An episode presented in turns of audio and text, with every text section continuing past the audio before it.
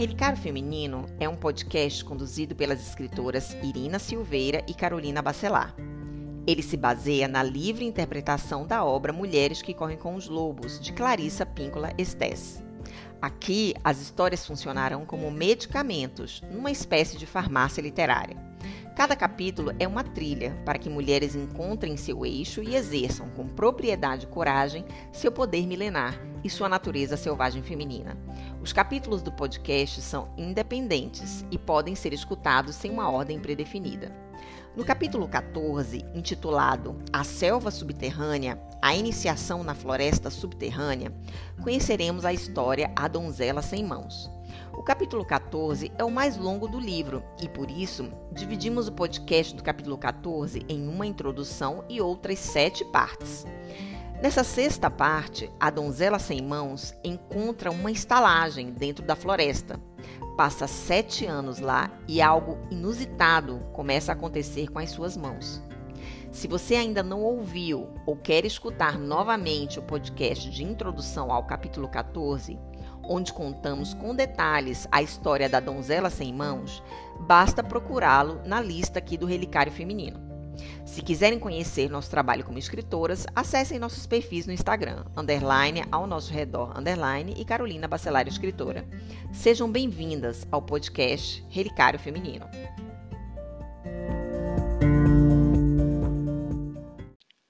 Oi, Irina, tudo bem? Tudo bom, Carol, e você? Ai, tudo ótimo. Chegamos né, quase no final, agora o sexto estágio, o reino da mulher selvagem. Uau, tá pois ficando é. bom essa história aí da, tá da donzela sem mãos, né? Vamos ver se ela vai continuar sem mãos aí até o final. ah, já teve spoiler, Carol. ah, sou boazinha, não aguento. É... Quero contar as coisas boas da história. Mas, enfim, só fazendo aqui uma contextualização, no final do sexto estágio, a donzela vai embora do palácio, né? Ajudada pela rainha mãe. Do quinto, que acha do que quinto tá estágio. Desculpa, no quinto estágio.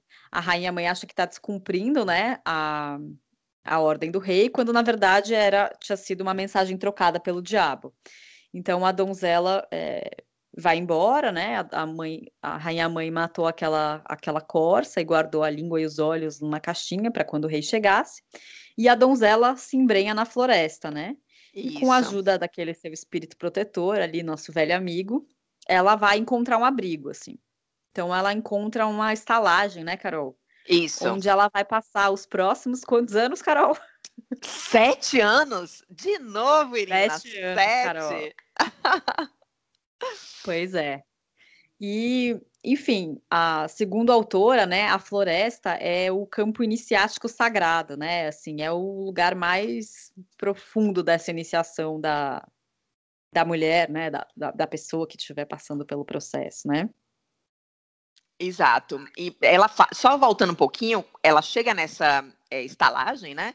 É, e lá tem uma, uma, uma, outra mulher de branco que toma conta dessa estalagem e é ela que uh, recepciona, né, a nova rainha agora, né? E ela reconhece essa rainha, ela fala que ela sabe, ela sabe do que aconteceu lá no castelo, ela sabe da história, mas ela acolhe e ela, mais não, né? E ela acolhe essa rainha que chega ali com o filho. E a autora nesse momento ela compara, né, com a Baba Yaga da história da vassalissa, sendo é justamente também, né, essa, essa mulher de branco que está nessa estalagem, também como uma representação da velha mãe selvagem. A Baba Yaga, ela é um pouco mais assustadora, né, do que essa mulher é, de branco, mas ambas é, têm esse ponto de contato aí com a mãe selvagem, né? É, para quem não lembra, quando a, quando a vassalissa chega na casa da Baba Yaga, ela fala assim, ah, eu vim pegar fogo, ela fala assim, eu conheço esses seus, né? Tipo assim, eu já sei de quem você está me falando, de quem está falando. E quando a mulher chega, quando a donzela chega na, na estalagem, a, essa mulher de branco fala, ah, já conhecemos sua história, né? Isso. Como se quando você chega nesse ponto profundo da psique, você pode achar que não conhece, né? Você pode, você não conhece ainda esse ponto, mas esse ponto sempre esteve lá, então ele já te conhece, né? Ele sabe Exato. o que, que você foi fazer ali. Exatamente. E ela vai passar esses sete anos é, na estalagem, mas aí é um ponto que a gente já comentou. se perdeu na história. A gente não sabe exatamente o que, que aconteceu ao longo desses sete anos, né? A autora faz suposições, ela acha que essa mulher deve ter feito alguns trabalhos, até parecido com a vassalissa, né? Que ficou lá e teve aquelas noites, ela teve os trabalhos, né? Separar isso daquilo, lavar a roupa, fazer, enfim. Cozinhar, né? Cozinhar. Aqui, aqui talvez a, a donzela tenha realizado alguns trabalhos também, né? Mas a gente não sabe, a, a história se perdeu, né?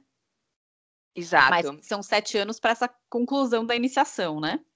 Exato, ela chega lá, né, nessa estalagem, e ela passa sete anos que não estão descritos no livro. É, hum. A própria autora se queixa disso, né, de, de, ter, de dessa parte ter se perdido na, na, quando você, é, nessa tradição oral da contação de histórias, né, de passar de um para o outro, essa parte se perdeu, mas ela acha que ali tem um conteúdo. E aí ela critica novamente, porque ela já fez essa crítica em outro momento do livro, esse abandono dos ritos de iniciação e de como isso acaba impactando a mulher jovem dos tempos atuais, que é, é já não recebe mais uma instrução por parte de mulheres mais velhas, até porque é, muitas mulheres mais velhas, apesar de estarem né, aí com 50 50, 60, 70, 80 anos, é, muitas não fizeram esse processo de amadurecimento. É, até a gente brincou em outro capítulo que chama de fruta de vez, né? Ela cai do, do pé verde Sim porém podre ainda. É, tem essa expressão, depois vocês dão uma googlada aí, é, chama fruta de vez. Não, cai no pé não podre, mas é, verde, ela, né? Ela cai verde, mas ela tá podre. Ela não tá, ela não, ela não amadureceu não nesse aspecto. ela não presta mais para o uso. Não, não, é somente cair verde, ela, ela é, caiu verde, mas ela tá podre por dentro, sabe? Ela não tá amadurecida. Não serve é, para nada mesmo já não serve mais para o consumo. Perfeito, é isso mesmo. E hoje é, ela fala isso, que as mulheres elas não percebem mais com tanta nitidez as suas fases de vida, digamos assim. E justamente por não saberem o que vem pela frente, é que as mulheres acabam não se preparando para esses eventos mais disruptivos, né? Para essas fases de descida, digamos assim. Então, é, a autora chega a, a, sugerir, né, que a nossa vida ela é dividida em ciclos de sete anos e que cada um desses ciclos possui seus ritos e, e as suas tarefas específicas e que devem ser cumpridas. E aí eu fiz um exercíciozinho, Irina, de dividir a minha vida de sete em sete anos, para ver se a autora tinha razão nisso, né? Para colocar em prática isso que ela fez. Eu convido é, você, Irina, não sei se você fez, e todo mundo que está nos ouvindo a fazer isso. Pega aí o ano que você nasceu, o ano né, de 2021, divide aí em sete anos e veja o que aconteceu é, nesses. Uh, nesses estágios aí de sete anos. E eu vou dizer para você, Irina, na minha vida fez bastante sentido essa questão do Eu estou fazendo aqui vidas. mentalmente e eu acho que faz sentido sim, mas eu preciso de mais calma talvez para fazer, mas eu estou fazendo essa divisão aqui agora pensando e realmente faz sentido sim. Porque realmente eu vi que é, onde ali próximo de fazer o próximo ciclo de sete anos teve uma disrupção na minha vida.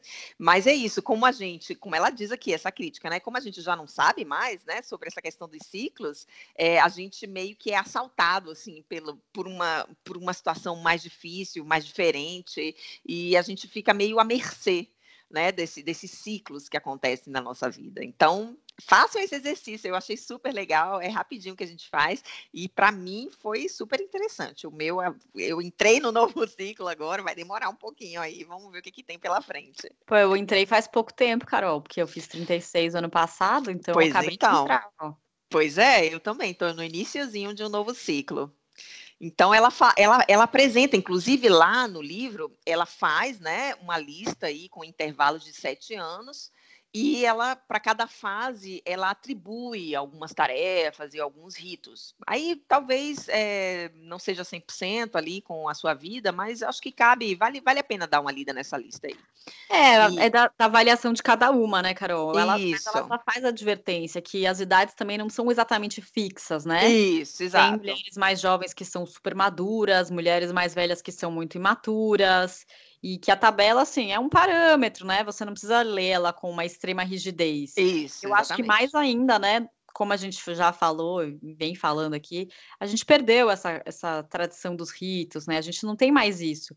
Então, acho que isso ainda torna mais difícil a gente pensar numa tabela com idades fixas, né? Pois é. A gente isso numa cultura que assim, ah, não, você faz sete anos, aí você tem que fazer não sei o quê, você faz 12 anos, você tem que fazer não sei o que lá, você. Talvez é, a gente ficasse mais preparada para cada etapa, né? Mas não é assim, então. É... Mas, enfim, como a Carol disse, vale a pena ir lá dar uma olhada e fazer, e fazer esse né? exercício né? dentro da nossa própria vida, né? E ver se faz sentido. E porque para ela, e de novo aqui, né, o 7 é justamente esse o número da iniciação. E ela chega a mencionar uma tradição mais antiga que considera sete sentidos e não os nossos cinco sentidos tradicionais. E ela fala aí, né? Quais são esses sete sentidos? A animação, que é o fogo anima, né?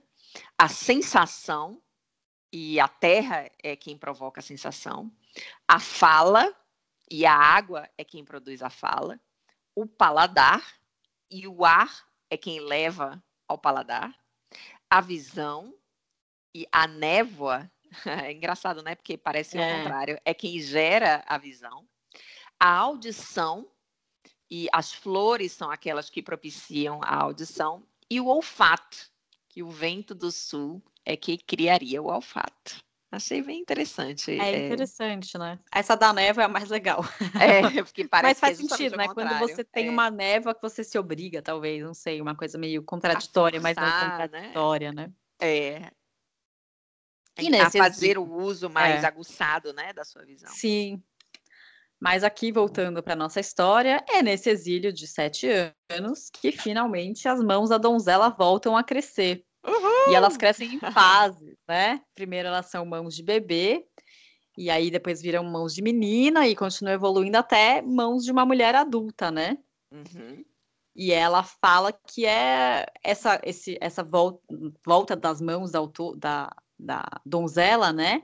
É como o processo de compreensão daquilo que a gente vai adquirindo ao longo da vida, né? Ou de um processo iniciático por meio das nossas experiências. E aí ela, aí ela reforça aqui que é, provavelmente se perderam esses trabalhos que ela realiza ao longo dos sete anos, porque os trabalhos aqui devem ter dado é, origem a, a, essa, essas mãos de volta, né? Uhum. Mas aí ela fala que no início é, a gente é apenas capaz de relatar, né? O que, o que acontece, né? Então, que são essas mãos de bebê.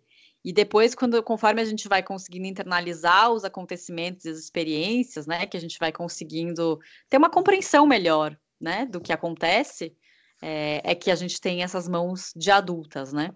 Uhum. É um processo, né? Como, como justamente esse processo aqui da iniciação, ou seja, não é da noite para o dia que ela vai recuperar as mãos já perfeitas e de adulto.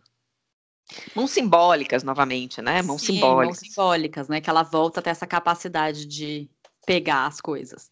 E, Carol, aqui, para manter, né, nesse sexto estágio, só falta mais um. É, eu queria falar qual que é a relação que eu fiz aqui com esse desse estágio. Que eu não sei se você vai lembrar, eu acho que sim. Lá bem do comecinho do livro, quando a gente falou que a, a, a La Loba, né? Cantava para os ossos e eles iam se reconstituindo, né? Uhum. Nesse processo de iniciação, enfim, que lá atrás a gente nem chamou assim, né? Ela juntava todos os ossos e ela ia cantando e esses ossos iam se reconstituindo. Não é a mesma coisa, porque aqui não eram ossos, mas a mão dessa donzela volta a crescer. Isso. Ela volta Esse... a ter essa função, ela volta a existir até a funcionalidade, né? Então, eu acho que essa é uma comparação assim, ela não, a autora não fala nada, mas foi o que eu pensei, né, quando estava lendo aqui, Isso, que é esse mesmo processo. O que é interessante é que La Loba, ela recolhe ossos diversos, mas a especialidade dela são os ossos de lobos. E você pode fazer um paralelo com o seguinte: ao longo da nossa história, nós vamos fazer coisas que são certas e que são erradas. Mas quando nós fazemos é, essa parte de primeiro de fazer e depois de fazer as coisas certas, é, claro que vai ter no meio do caminho aí uma coisa ou outra que não tem nada a ver. É, e aquilo ela consegue montar o esqueleto perfeito, porque ela só começa a cantar quando o esqueleto ela, ele está completo né, do lobo, é que ela senta e canta junto a uma fogueira sobre aqueles ossos. E isso é interessante porque fala desse processo. É, aqui não é algo estático que você faz, né, né papuf. É um processo, né? Ela recolheu ossos de outros animais dentre os ossos que ela buscava originalmente, que eram os dos uh, os ossos dos lobos, né? Uh, como aqui, é um processo de iniciação, né? Algumas coisas boas vão acontecer, algumas coisas ruins, mas no final o saldo é positivo, digamos assim. E depois que a gente recupera nossas mãos, e aí nossas mãos simbólicas, né? Vamos dar de novo aqui voz à autora, ela diz o seguinte: até mesmo pessoas muito encantadoras, ideias sedutoras, músicas fascinantes, podem ser rejeitadas com facilidade especialmente se não propiciarem a união da mulher com o selvagem. É, com o selvagem. Então, né, fechando aqui aspas, nada seria então mais imperioso do que uma mulher ciente do seu próprio destino, né, daquilo que vem aí na vida dela. Traduzindo, né, Carol? Você depois do seu processo de iniciação, você aprende a falar não. É uma das coisas, é verdade. Ou ligar o foda-se, né? É, também. Mas é isso, assim, as coisas ganham novas dimensões, eu diria, né? E a gente consegue colocar melhor os nossos limites e, e saber o que a gente precisa, o que a gente não precisa, o que a gente quer e o que a gente não quer. Talvez principalmente o que a gente não quer. É, e ganhar essas mãos é uma consequência natural desse processo, né? De, de termos, então, a capacidade é, de lidarmos com a nossa vida de uma forma madura, né? Não, não obediente, mas de uma forma amadurecida. É isso, Carol. E agora nos preparamos para o próximo episódio, sétimo estágio e último. Pois é. Ai, já tô com saudade. Pois é, vai ser difícil essa separação. Mas é por isso que eu já peguei lá a Jornada da Heroína, da Maureen Murdoch, para começar a ler e ter alguns insights a mais aí sobre essa, essa questão da busca do feminino perdido. Melhor que Paraíso Perdido. Mas então tá bom, Carol. A gente se encontra no próximo episódio, então. Então tá, um beijo, Irina. Um beijo a todas vocês aí que estão nos escutando. Beijos.